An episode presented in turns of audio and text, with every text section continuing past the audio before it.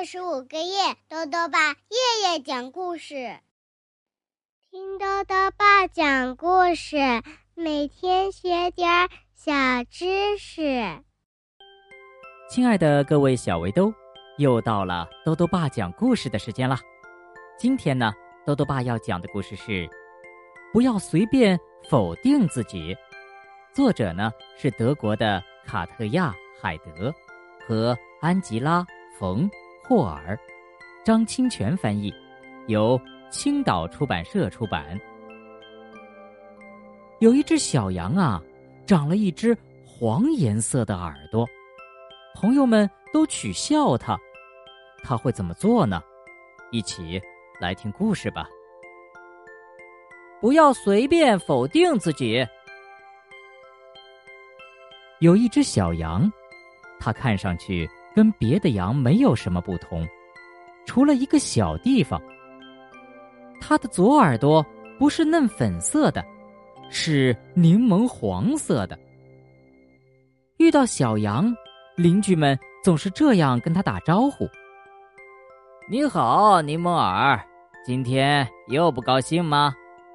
山羊咩咩的问：“你好，奶酪耳。”今天又臭烘烘的吗？小猪哼哼的问。你好，星星儿，今天又闷闷不乐的吗？老山羊问。小羊伤心的哭了起来。嗯，都怪我长了这只讨厌的耳朵，所以做什么事儿都不顺利。接下来发生的事儿。似乎真的印证了小羊的想法。当小羊感到饿的时候，发现最肥美的青草已经被山羊吃没了；当小羊渴的时候，发现小水洼里的水已经被小猪喝光了。小羊好不容易找到一块适合睡觉的地方，却发现已经有别的羊在那里了。小羊对生活感到绝望，也更加确信问题出在了哪里。都是我不好，长了这只怪耳朵，才会有这么多的烦恼。如果我剪掉这只黄色的耳朵，就不会有那么多烦恼了。小羊对老山羊说。老山羊想了想，说：“我有一个好主意。”给这只黄色的耳朵刷上粉色的颜料。小羊连连点头说：“嗯，这个主意好，这个主意好。”老山羊拿起了画笔，小羊很配合的闭上了眼睛，这样颜料就不会滴到眼睛里了。随后，小羊觉得自己的左耳朵湿湿的、沉沉的。等老山羊放下画笔，小羊迫不及待的问：“现在我的耳朵看上去是不是跟其他的羊没什么不同了？”“放心吧，一模一样。”老山羊说完，还坚定的点点头。小羊突然觉得好饿呀，它睁开眼看了看周围，真奇怪，怎么会有这么多鲜嫩多汁的花朵和青草？而且恰好长在我的鼻子底下呢。吃饱之后，小羊又觉得口渴了，立刻奔向了小水洼儿。哎，真奇怪，为什么小猪看到我就闪到一边去了？这水又清凉又甘甜，味道真是棒极了。啊，耳朵变了颜色，一切果然都不一样了。小羊一边美滋滋的想着，一边散着步来到最喜欢的地方，准备打个盹儿。可是，山羊已经在那里睡着了。嗯，该怎么办呢？小羊心想。突然，他眼前一亮，诶，旁边那块草地好像更松软哎！变了色的耳朵果然给我带来了好运。过了一会儿。下起雨来，哎呀，糟糕的天气！山羊抱怨着跑开了。嗯，虽然会被雨淋湿，可是雨后的青草味道更清香啊。小羊开心的边走边吃，直到他遇到了小猪。小猪正在泥潭里快乐的打滚儿。小心点儿，别把脏水进到我美丽的粉色左耳朵上。小羊警告小猪：“粉色，嗯，它明明是黄色的呀。”小猪说：“什么？这不可能！它是粉色的，跟其他的羊一模一样。”小羊大叫着：“呃，你真是睁着眼睛说瞎话！”小猪说。你快来看看水中的影子。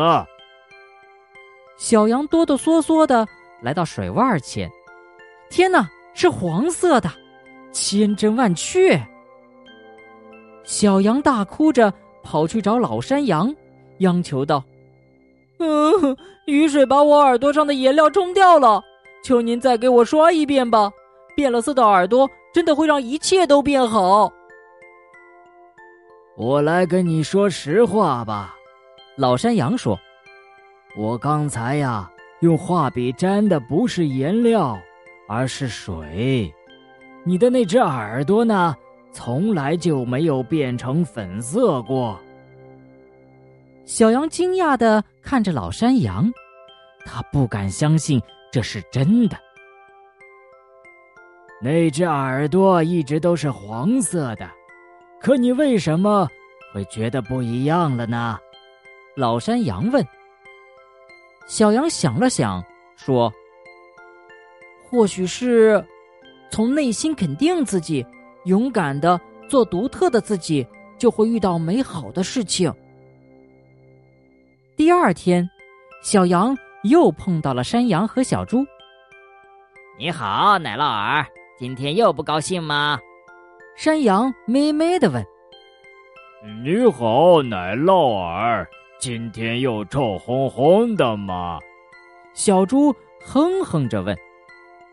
小羊看了看他们，然后欢快的说：“今晚我有件重要的事儿要跟大家说。”到了晚上，小羊向草原上的伙伴们宣布：“我觉得我的这只耳朵。”像天上的星星一样闪亮，所以请大家以后都叫我星星耳。大家发现啊，充满自信的小羊和它的名字星星耳一样，是那么特别，那么闪亮呢。好了，小围兜，今天的故事讲完了。故事里呀，讲到这只柠檬耳的小羊和别的小羊不一样。在我们的周围呢，也有一些小朋友和我们不一样，他们是患有自闭症的孩子，也被称作“星星的孩子”。今天呢是四月二号，也是世界自闭症日。那么多多爸就来讲讲关于自闭症的小知识吧。自闭症呢又叫做孤独症，得了这个病的孩子。我们说的话，他们听不明白。他们自己心里有了情绪，也不懂怎么表达，只会反反复复的念叨一些无法理解的词语。有些自闭症的孩子会特别沉浸在一些奇特的爱好中，所以呀，这些星星的孩子很难和别人交流，他们的爸爸妈妈也会为此发愁。目前。我们中国大约有一千万自闭症患者，其中得了自闭症的小朋友大概有两百万。如果我们身边有得了自闭症的小朋友，请好好照顾他们，不要去伤害他们，好吗？豆豆爸还想问问小围兜，你有时会因为自己和别人不一样而觉得自己不好吗？如果想要告诉豆豆爸。就到微信里来留言吧，要记得兜兜爸的公众号哦，查询“兜兜爸讲故事”这六个字就能找到了。好了，我们明天再见吧。